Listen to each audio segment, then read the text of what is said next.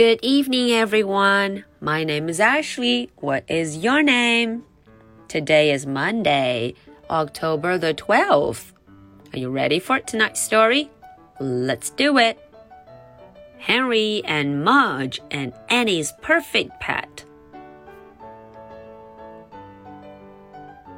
小朋友们晚上好，我是在今天的故事里呀、啊，我们要来认识一位新朋友 Annie。到底 Annie 是谁？她又会带来什么样的故事呢？我们一起来瞧瞧吧。Annie's Wish。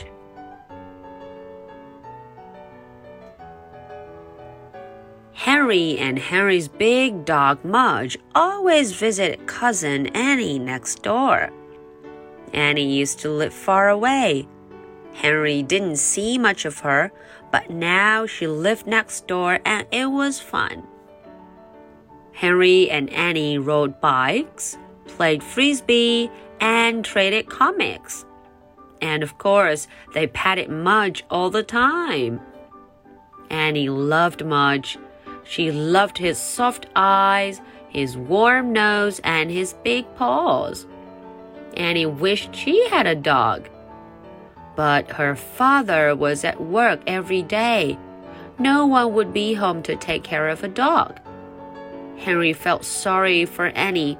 He remembered how much fun it was to get a new pet. Mudge had been the cutest puppy. He was all round and rolly and very small. Henry could pick him up and kiss him.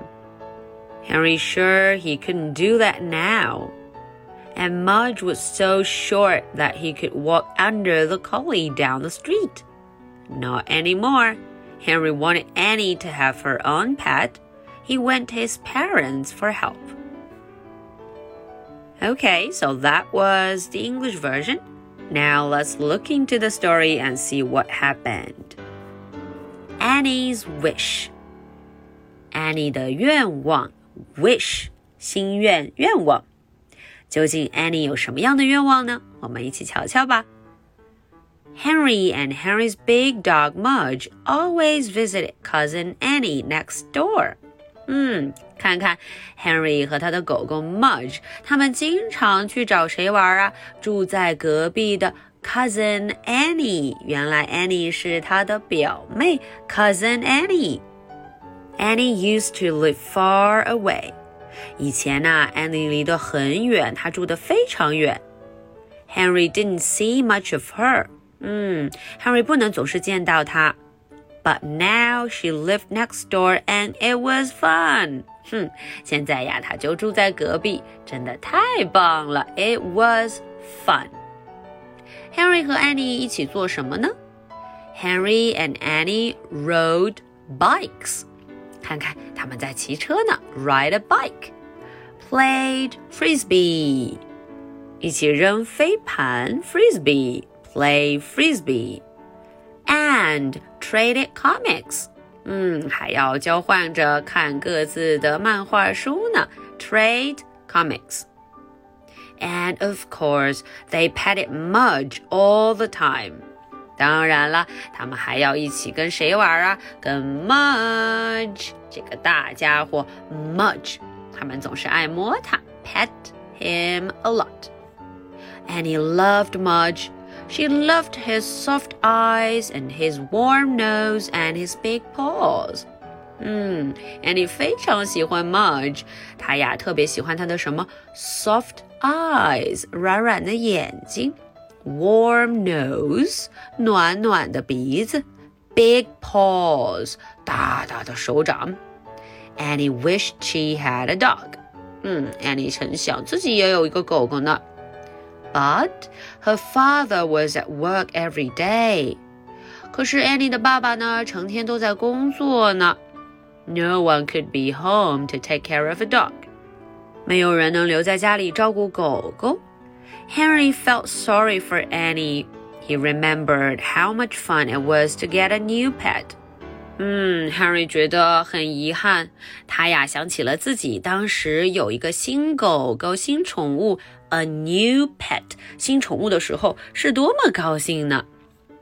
Mudge had been the cutest puppy. Mudge 真是最最可爱的狗狗。He was all round and rolly. 他呀，整个软软圆圆滚滚的，and very small。当然了，刚来的时候很小呢。Henry could pick him up and kiss him. Henry 可以把他抱起来亲他，pick up and kiss. Henry sure couldn't do that now. 可是现在 Henry 可不行了，uh uh, no no no. and Mudge was so sure that he could walk under the collie down the street. 瞧瞧，Mudge 当时啊个子很小，它可以直接从别的狗狗下面穿过去。哦，看起来很有意思。Not anymore.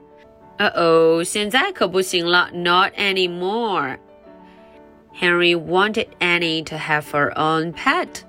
Henry 非常想要这个 Annie 呀、啊，也有自己的宠物。嗯，所以他怎么办呢？He went to his parents for help. 他呀就去找自己的爸爸妈妈 parents，找自己的父母寻求帮助了。All right, so this is the story for Monday, October the 12th. Now, are you ready for my two questions? Question number one Where does Annie live? 这个问题很简单啦，Annie 住在哪里呢？Where does she live? Question number two Do you want a pet? If you do, what would it be?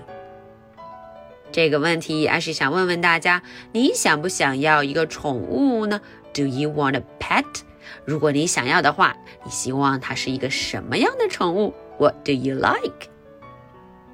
Okay, so this is the story for Monday, October the 12th. My name is Ashley. What is your name? So much for tonight. Good night. Bye.